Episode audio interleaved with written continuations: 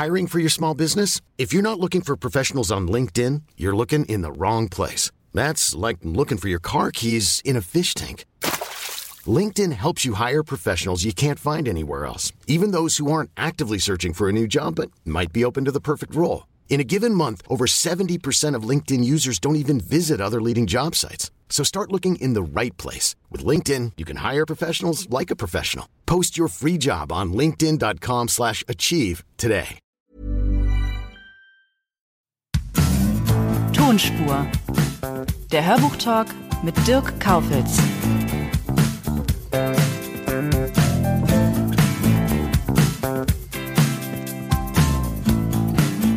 Heute freue ich mich auf Felix von Manteuffel.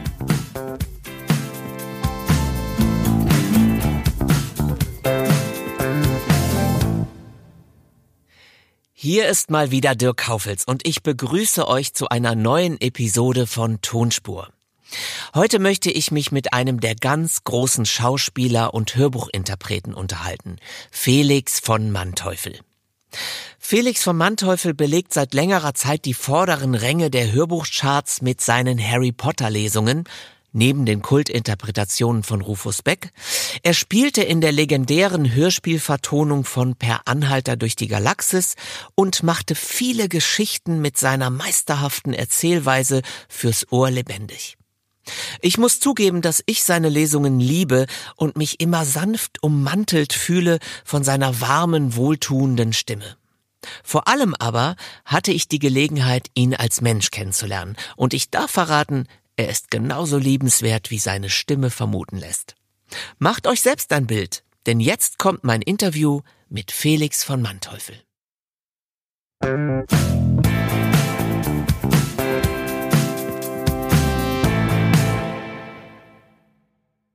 Jetzt sitzt er mir gegenüber. Herzlich willkommen, Felix von Manteuffel. Hallo. Hallo, schönen guten Tag. Herr von Manteuffel, ich äh, möchte gar nicht so großartig auf Ihrem Adelstitel herumreiten, weil ich mir schon denken kann, dass Sie oft darauf angesprochen werden. Ja. ich kann mir aber vorstellen, dass es vielleicht die ein oder andere oder den einen oder anderen da draußen gibt, der doch gern mal wüsste oder die gern wüsste, woher das von eigentlich kommt in Ihrem Namen. Ja, also das ist eine sehr alte Familie, also Manteuffel, ja, ursprünglich stammend aus Westfalen, dann mit dem deutschen Orden erst nach Norden, so Bremen und dann ostwärts, immer weiter ostwärts. In Preußen haben sich welche niedergelassen, das sind die, die dann im 20. Jahrhundert diese ganzen Generäle und das waren, das sind alles, also hier in Berlin gibt's ja vier Manteuffelstraßen. Und das sind alles Generäle gewesen, ja. Oder also einmal auch Politiker, aber eben in preußischen Diensten. Im 16. Jahrhundert gab es auf Rügen sogar Manteufels, die dann ausgestorben sind. Es gibt immer noch Manteufels in Polen und dann ganz im Osten im Baltikum. Das ist der Zweig, aus dem ich stamme. Und Sie haben mir eben schon in einer Pause kurz erzählt, dass Sie sogar ein bisschen baltisch noch sprechen. So ja, baltischen also, Akzent. Also ich will mir nicht anmaßen, dass ich es perfekt kann, aber nachdem es ja heute kaum mehr Menschen gibt, die es wirklich noch originär können, ähm, würde ich mal sagen, ja, ich kann das so ein bisschen, ja. ja. Ich habe ja auch erzählt, ich habe sogar eine ganze Rolle auf Baltisch gespielt. Das hat mir unglaublich Spaß gemacht. Es war für mich irgendwie auch sehr schön, das so zu machen.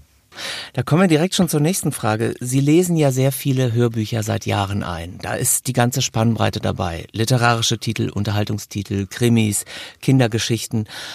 Und doch werden sie von vielen natürlich mit ihren Harry Potter Lesungen in Verbindung gebracht. Ist es eher ein Kompliment für Sie oder bedauern Sie so diese vielleicht auch manchmal einseitige Einordnung des Publikums? Also ich empfinde es gar nicht als so einseitig und ich finde es auch nicht so sehr, dass ich nur darauf angesprochen werde. Es sind schon auch andere Sachen. Also ich denke dann immer, wenn jemand kommt und ja, ich habe sie gehört, dann ist dann, aha ja, Harry Potter. Nein, es war was anderes, ja. Also was jetzt auch öfter gehört, das ist Kabat, was ich von Alfred Preußler. Genau, mhm. das habe ich vor, vor, vor zwei oder drei Jahren gemacht und das ist ja auch eine unglaublich düstere Geschichte und ja, das hat wohl auch bei vielen Menschen einen gewissen Eindruck hinterlassen, so dass sie mich darauf ansprechen. Wurde sogar auch ausgezeichnet mit der HR2 Hörbuch Bestenliste. Ah ja. Okay. Sind Sie nicht informiert worden? Äh, wahrscheinlich schon, aber wahrscheinlich habe ich sie auch vergessen wieder. Das ist ja auch schon eine Weile her. Ja, ja, es kann gut sein. Ja, es ist einige. Ich habe einige von diesen Sachen schon äh, ehrenvollerweise ähm, empfangen dürfen, oder wie man das nennt. Ohne mich bei Harry Potter festbeißen zu wollen, aber ich muss es doch noch mal ganz kurz tun. War Ihnen damals klar, als Sie diese Kinderbuchreihe aufgenommen haben, war Ihnen klar, welche Kreise diese Reihe ziehen würde? Also als mir angeboten wurde, war es ja so, dass ich gesagt habe, was ist denn das? Also ich hatte keine Ahnung. Hatte irgendwas mal gehört, aber ich hatte keine Ahnung. Da habe ich gesagt, ich müsste das bitte mal lesen. Was ist denn das überhaupt? Und dann haben sie mir halt ein Band geschickt und sie haben mir auch von äh, Stephen Fry, glaube ich, hat das auf Im Englisch Original, gemacht. ja. Das habe ich mir auf Englisch angehört und war dann sofort Feuer und Flamme und gesagt, ja, großartig, gerne, wahnsinnig gern. Aber hatte natürlich auch keine Ahnung, wie weit sich das noch so ausdehnen würde, da mit diesen, die Bände wurden ja immer dicker und, und so weiter und so fort. Und natürlich habe ich auch gefragt, ja, wieso? Das ist doch, da macht doch schon Rufus Beck, macht das doch schon und so. Und dann haben die gesagt, ja, äh, wir wollen da noch so eine, sie haben immer gesagt, das ist eine Erwachsenenfassung machen, also Ich finde äh, faszinierend an diesen beiden Lesungen, dass man daran sieht, wie unterschiedlich auch Interpretationen sein können. Und ich finde auch, dass beide Interpretationen so ihre ganz eigene Qualität haben. Bleiben wir noch mal ganz kurz beim Thema Kinderhörbuch. Sie haben in einem Interview, das Sie vor kurzer Zeit uns gegeben haben, schon die Stärke von Kinderliteratur hervorgehoben. Beziehungsweise Sie haben eigentlich gesagt, es gibt im Grunde gar keinen Unterschied großartig zwischen Erwachsenenliteratur und Kinderliteratur. Ja, da würde ich auch gerne dabei bleiben, weil ich glaube, und das, was wir jetzt heute hier gemacht haben, Spekulatius, der Weihnachtsdrache, Kommen wir gleich noch zu? ja, das ist in meinen Augen Literatur. Weil es ist zwar einfach geschrieben, aber die Figuren sind sehr differenziert ausgeführt und ich glaube eben auch, dass für gerade für Kinder ist es besonders wichtig, dass man das ernst nimmt und sich nicht verliert in irgendwelchen, ich sage es mal übertrieben übersetzt, übertrieben Hampeleien mit der Stimme kann man ja auch machen. Also das heißt nicht, dass man die Stimme nicht verändern kann oder äh, bestimmte Färbungen geben kann äh, einzelnen Figuren, aber man darf nicht sagen, ach, das ist ja für die putzigen Kleinen, sondern die putzigen Kleinen sind Leute, die eigentlich sehr kritisch sind auch und das Recht haben, genauso ernsthaft bedient zu werden wie Erwachsene. Also da würde man ja auch sagen, äh, das kann man nicht machen mit Erwachsenen. Na, so genauso kann man es nicht mit Kindern machen, finde ich. Insofern finde ich, dass man das gleichwertig behandeln muss. Mhm. Seit Sie Ende der 60er Jahre Ihre Schauspielausbildung in München absolviert haben, sind Sie schauspielerisch tätig. Das heißt, Sie gehen mit Texten um. Sie spielen auf großen deutschen Bühnen. Sie stehen vor der Kamera für Film- und Fernsehproduktionen. Sie lesen Hörbücher ein. Sie spielen in Hörspielen mit. Nach so einer langen Zeit, empfinden Sie immer noch die gleiche Leidenschaft für Ihren Beruf oder gibt es manchmal auch so einen Moment, dass Sie sagen, oh, wäre ich doch mal lieber Finanzbeamter geworden? äh, Finanzbeamter ist insofern ganz gut, ähm, als äh, meine Mutter, als ich ihr gesagt habe, ich will jetzt auf die Schauspielschule, hat sie gesagt, ja, willst du nicht, ja gut, nicht Finanzbeamter, aber sie hat gesagt, willst du nicht wenigstens vorher eine Banklehre machen? ja, so habe ich gelacht und habe gesagt, ich und Banklehre, das ist wahrscheinlich ganz schlecht für die Bank. Und dann hat sie auch gesagt, okay, dann mach, wie du denkst. Ich bin jetzt, ich glaube, kann man wirklich sagen, 50 Jahre Schauspieler und also ein halbes Jahrhundert und weit mehr als ein halbes Leben, ein Dreiviertelleben. Aber da hat sich nichts geändert. Im Gegenteil, es ist eigentlich noch viel schöner für mich geworden. Ich mag ihn eigentlich noch viel mehr, den Beruf, weil sehr viele Dinge wegfallen, die man als junger Schauspieler hat. Man Angst, man hat Angst, ob man überhaupt Fußfassung hat, man hat Angst, ob man seinen Lebensunterhalt verdienen kann. Man hat den Ehrgeiz, ich muss alles spielen und ich muss ganz alles, alles, alles. Und das, diese Dinge, die verlieren sich dann. Das ist nicht mehr nötig, äh, weil man es bis zu einem gewissen Grad gebracht hat. Also und dann fängt der Genuss an. Also es ist, äh, ich fühle mich schon sehr privilegiert, auch jetzt natürlich in diesem Alter, wo man Rentner ist und es halt auch nicht mehr Muss. müsste, mhm. ja, und jetzt halt wirklich Sachen macht, wo man sagt, ja, das will ich. da habe ich Lust drauf. Haben sich denn die Umstände für Schauspieler geändert? Können Sie das irgendwie beurteilen? Also ist es schwerer geworden, leichter geworden für Schauspieler? Also ich glaube, es ist sehr viel schwerer geworden. Und mein Sohn ist ja auch ein wirklich sehr, sehr guter Schauspieler geworden. Und als der noch nicht in dem Beruf war, sondern da so rumgeeiert ist, auch weil er nicht genau wusste, weil äh, Vater macht das und meine Frau macht das und seine Mutter hat es damals auch gemacht. Also hat gedacht, ja, alle machen es, muss ich vielleicht auch machen, aber will ich es wirklich und so. Also der hat sich da sehr gequält eine Zeit lang und ich habe ihm dann auch einmal gesagt, du musst dich entscheiden, ob du das wirklich willst, weil so so halb und halb geht das nicht in dem Beruf. Es geht nur mit 150 Prozent und ich habe ihm auch gesagt, es wird immer schwieriger. Also ich habe an, an der Falkenberg-Schule war ich sozusagen, habe Unterricht gegeben, also wenn man das überhaupt so nennen kann, äh, und auch an der Everding-Akademie dann, als ich nicht mehr an den Kammerspielen war und nicht mehr an der Falkenberg-Schule das gemacht habe, ich auch eine Weile gemacht. Und ich habe immer diese Schüler gefragt und habe gesagt, wie, warum macht ihr das und wie ist es mit euch? Und die haben alle gesagt, ja, ich habe 14 Mal vorgesprochen an 14 Schauspielschulen, an 12, an, an 16 und so weiter. Also ich hätte das wahrscheinlich, wenn die mich an der Falkenberg-Schule nicht genommen hätten, weiß ich nicht, ob ich es nochmal gemacht hätte. Das habe ich ihm gesagt und dann hat er gesagt, weißt du, das war dein Problem zu deiner Zeit. Wir haben unsere Probleme jetzt. Und da habe ich das Maul gehalten, weil da hat er vollkommen recht. Mhm. Das müssen die jetzt entscheiden. Und er hat sich dann entschieden und hat äh, allerdings vorher noch eine Steinmetzlehre gemacht. Und danach hat er gesehen, wie toll das ist, wenn man nicht bei Wind und Wetter da rumhackeln muss und hat einen ganz anderen Zugang und Zugriff auf den Beruf gehabt und, und dann hat er es halt gemacht und ist, mhm. hat die richtige Entscheidung getroffen. Also Schauen Sie sich Ihre eigenen Filme eigentlich im Anschluss an, wenn Sie etwas gedreht haben? Also Anschluss ist ja sowieso Gott sei Dank nicht möglich, weil es dauert ja mindestens ein Jahr, bis sowas dann kommt. Ähm, mit Mühe, aber ich zwinge mich auch dazu. Wenn ich so in Erinnerung habe, dass da irgendwas problematisch war oder etwas, was mir besonders gefallen hat, so vom Inhalt, dann schaue ich mir das an und dann will ich halt wissen, hat das funktioniert, was ich da gemacht habe oder nicht. Man kann da halt doch einiges lernen für sich selber. Das heißt, Sie sind schon auch sehr selbstkritisch und gehen hart. Ja, schon. Ja. Wie können Sie mit Kritik von außen umgehen? Das kommt darauf an, von wem sie kommt. Also ich habe 1981 aufgehört, Kritiken zu lesen von Sachen, wo ich selber beteiligt war. Also Kino oder so, das kann ich lesen, weil das ist ja auch ein Jahr zurück. Aber Theater habe ich aufgehört im Jahr 81. Da war ich ja noch in München an den Kammerspielen, wo es ja viel Presse gab. Da gab es halt den Süddeutsche, Münchner Merkur, Abendzeitung, TZ und äh, auch diese Bildzeitung. Und das war so viel Unsinn auch dass ich gedacht habe, ach, komm, jetzt lass es mal weg. Es ist nicht ganz leicht gewesen am Anfang. Habe ich sie mir immer noch gekauft und in die Ecke gelegt und nach Monaten habe ich dann, dann doch mal geguckt, bis ich eines Tages gemerkt habe, ich brauche das auch nicht mehr. Es gibt viele, die das so handhaben, die also sich entschieden ja. haben, es nicht zu machen. Ja.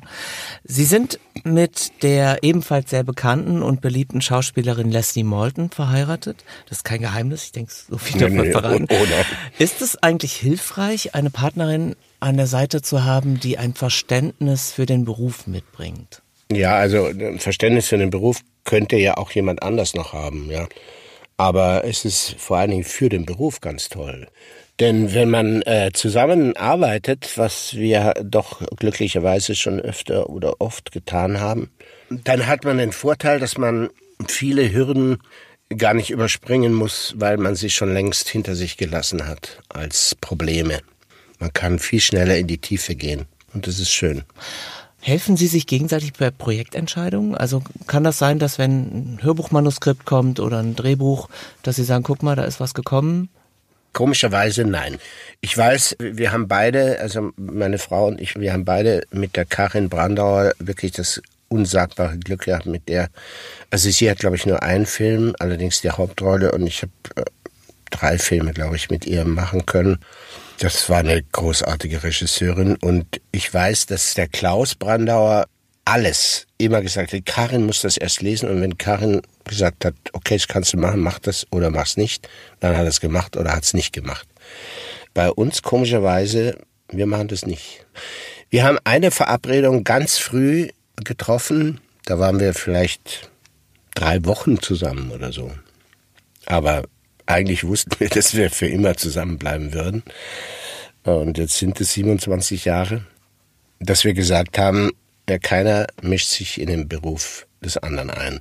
Keiner wird jemals sagen, ach, mach das doch nicht, wir wollten noch da in Urlaub fahren oder äh, da ist das und das oder jetzt bist du schon wieder weg oder so. Also und das, daran haben wir uns gehalten und das war eine unglaublich weise Entscheidung und das hat zugeführt, dass wir auch, glaube ich, das ist ein wesentlicher Punkt, auch, dass wir eine so glückliche Beziehung haben, weil jeder lässt dem anderen vollkommene Freiheit.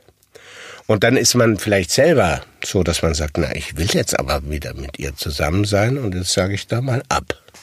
Ich weiß zum Beispiel, als ich in Frankfurt war ich da noch mal eine Weile fest engagiert, weil ich das einfach noch mal machen wollte.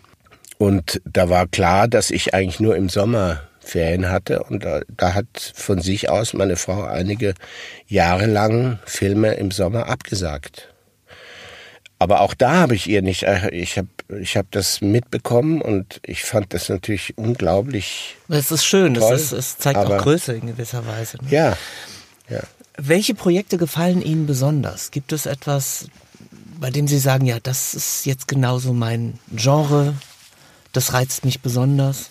Das kann ich eigentlich nicht sagen, weil es ist, der Beruf ist von einer unglaublichen Vielseitigkeit, fast wie das Leben selbst. Ich habe auch oft erlebt, dass ich manchmal gedacht habe, ach nee, warum jetzt diese Rolle und nicht diese?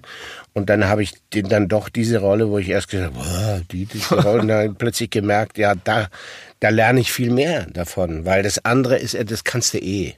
Ja, man, das ist, man auch nie vergessen, man geht auch als Schauspieler gern den einfachen Weg und macht, ah das kann ich, komisch, das kann ich, mache ich und so. Und dann äh, sagt jemand, nee, das nicht, sondern das. Ja, das ist schwierig. Und dann merkt man plötzlich, das bringt mich viel weiter künstlerisch als das, als die andere Idee, die man hatte.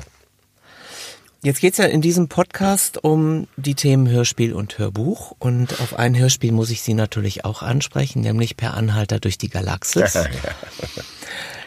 Das haben Sie Anfang der 80er Jahre aufgenommen, mhm. neben Leuten wie Rolf Beußen, Klaus Löwitsch und viele andere waren dabei. Jetzt ist ja diese Hörspielgemeinde sehr speziell, im positiven Sinne. Das sind ja richtig brennende Leute. Werden Sie oft angesprochen auf dieses Hörspiel? Ja, da werde ich in der Tat auch oft angesprochen. Und ich muss sagen, eine, eine Sache hat mich besonders gerührt. Und zwar der Christoph Wackernagel, auch ein Kollege, der ja mal so raffmäßig unterwegs war und dann auch im Gefängnis war, den habe ich mal getroffen, als er wieder draußen war. Den habe ich vorher gedreht, mal so eine Serie. Also ich kannte ihn ganz gut und dann war er plötzlich verschwunden und dann hörte man, oh, in Holland hat's geknallt und dann war er im Gefängnis.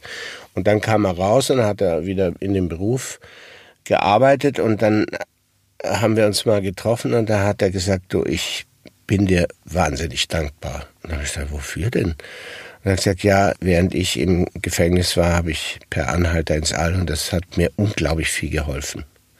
Und das ist vielleicht das Schönste, was man hören kann, wenn jemand schön, in ja. so einer Situation sich dann an so einer Sache so aufrichten kann irgendwie. Es ist natürlich eine Traumwelt, aber das braucht man vielleicht Waren im Sie Gefängnis. sogar indirekt Bewährungshelfer? Ja, so kann man sagen, ja. ja. Hören Sie sich eigentlich Ihre Hörbücher und Hörspiele an? Teilweise. Manche ja, manche nicht. Aber ja, schon immer mal wieder, ja. Und ich meine, ich traue mich das fast gar nicht zu fragen, aber weil ein Felix von Manteuffel kann man sich das gar nicht vorstellen. Aber gibt es stimmliche Vorbilder für Sie? Also gab es mal Schauspielerinnen, Schauspieler, bei denen Sie gesagt haben, ja, das, äh, die finde ich bewundernswert, da kann ich was von lernen, da nehme ich was von ab? Ja, natürlich. Also ich würde mal so sagen, so wie man eigentlich immer so einen Gegenentwurf besonders toll findet. Also ich war als Kind, beispielsweise hat jetzt nicht mit dem Hörspiel zu tun, aber es führt dahin, war ich totunglücklich, dass ich keine schwarzen Haare hatte, weil ich ja natürlich immer Indianer war. Und Indianer haben schwarze Haare und ich hatte rote Haare, also das war ja das Hinterletzte. So. Also man hat immer so diesen Traum vom Gegenentwurf. Und so gibt es so einige Stimmen. Eine ist auf jeden Fall der Peter Matic, diese blecherne, ganz stählerne Stimme, die er hat. Seine Stimme, das war für mich immer ganz toll, weil er eben eine ganz andere Stimme hat als ich, total anders. Ja, auch wirklich einzigartig. Eine Stimme, Ja. die man auch gar nicht Ja. sonst irgendwo findet. Ja, ja. Heute, das haben Sie eben schon erwähnt, nehmen wir ja nun Spekulatius, der Weihnachtsdrache, auf. Sie haben es im Grunde auch schon mehr oder weniger gesagt, was das Besondere an dieser Geschichte ist. Aber Sie haben richtig Spaß. Oh ja, ja, ja, sehr. ja. ja, ich finde es wirklich eine sehr äh, amüsante Geschichte, auch klug geschrieben. Äh, Mir gefallen auch die Kinder. Das Mädchen ist sehr pfiffig, eigentlich schlauer als der Junge. Der Junge ist aber auch sehr nett. Also es ist, das ist wirklich sehr schön. Die Eltern sind sehr liberal, auch sehr nette Eltern. Sympathisch. Ja, wo man auch sagen könnte, ja, das ist okay, solche Eltern zu haben, ist nicht schlecht. Ja. Gut, äh, Und der sogenannte Bösewicht, der findet ja auch dann zu seinem Weg. Karma am Schluss. ja. Die Leute da draußen müssen noch ein bisschen warten, weil das Hörbuch erst im, ich glaube, im September erscheinen wird. Aber das lohnt sich zu warten. Ich hoffe. Äh, welchen Roman würden Sie denn gerne noch mal einlesen? Gibt es so ein großes Werk, das Ihnen auf der Seele brennt? Ja, schon. Ich weiß auch, dass das nie gemacht wird, aber das ist, weil sich sowas nicht verkaufen lässt. Aber ich habe das Glück gehabt, dass ich in der Frankfurter Nationalbibliothek eine Lesung aus diesem Roman machen durfte. Und da habe ich auch gemerkt, wie toll das funktionieren würde, wenn man es denn als Lesung oder als Hörbuch, aber es ist ja auch sechs, über 600 Seiten und so. Das Stück, das Buch heißt Die Murmeljagd und der Autor heißt Ulrich Becher und das ist auch eine Wiederentdeckung. Also meine Frau und ich, wir sind sehr befreundet mit den beiden Leitern des Schöffling Verlages, Klaus und Ida Schöffling in Frankfurt und die haben das irgendwann mal wieder aufgelegt und das hat dann auch sehr, sehr gut funktioniert. Der hat es in den 60er Jahren geschrieben, als alle Welt gesagt hat, der Roman ist tot, das geht nicht mehr, es ist so äh, vorbei. Und dann war, hatte das auch noch 600 Seiten oder 650 und so. Und da ist er linear eine Geschichte erzählt worden. Und das war ja, damals hat man das ja alles verachtet. Das war ja alles ja, der hat das Die Buch Hippies. wirklich zu, ja, er hat es zum falschen Zeitpunkt geschrieben, leider Gottes. Aber es ist ein wunderbarer Roman und er hat es nicht mehr erlebt, aber das hat nochmal eine Wiederauferstehung gehabt, dieses Buch. Ich empfehle es auch immer weiter allen Leuten und alle, die es lesen, finden es auch großartig, weil es so eine Kombination aus ganz, ganz vielen Dingen ist. Es ist geschichtlich, historisch sehr gut. Das ist auch eine Art Krimi, kann man sagen. Es ist aber auch eine Komödie, kann man auch sagen. Es sind sehr witzige Passagen. Es ist eine sehr eigenwillige Sprache. Es ist einfach ein ganz tolles Buch. Aber das sind so Träume, weil das ist klar, das wird nie gemacht. Herr von Manteuffel, ich wünsche Ihnen trotzdem, dass es vielleicht doch irgendwann mit Ihnen vertont wird. Und falls nicht, hoffe ich, dass Sie das Buch noch vielen Leuten schenken können. Ja, das werde ich. Ich möchte mich jetzt erstmal hier bedanken an dieser Stelle. Vielen Ich Dank danke. für dieses schöne Interview. Danke Ihnen. Dankeschön. Tschüss.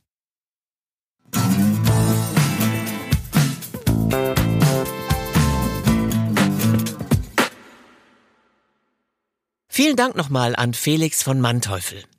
Ich kann mir natürlich denken, dass die ein oder andere oder der ein oder andere ihn gerne einmal in Aktion hören möchte. Ich habe eine kleine Kostprobe herausgesucht aus Der Zauberer von Oz in einer Neuerzählung von Sebastian Perez. Das Besondere an dieser Neuinterpretation dieses Klassikers ist, dass das Märchen aus der Perspektive der Vogelscheuche erzählt wird. Und wir hören jetzt einen Ausschnitt aus der Geburtsszene der Vogelscheuche. Wie findest du diese Ohren? hörte er. Die Stimme war tief und ernst. Er wusste nicht, woher sie kam, aber sie fühlte sich ganz nah an. Es war das erste Mal, dass ein Ton zu ihm durchdrang. Er fand dieses Gefühl recht interessant. Sie sind äh, nicht richtig, vernahm er als nächstes. Diese Stimme klang anders, spitzer und melodischer. Jedes Wort lehnte sich an das folgende an, das gleichwohl auf Abstand blieb, wie um sich über das vorige lustig zu machen.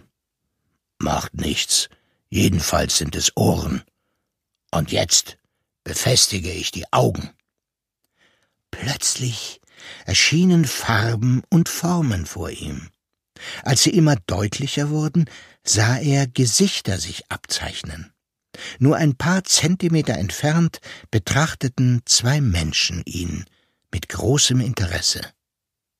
Ihre Köpfe waren mit nach oben spitz zulaufenden, runden, blauen Hüten bedeckt, an deren Krempen kleine Glöckchen bei jeder ihrer Bewegungen melodiös klingelten.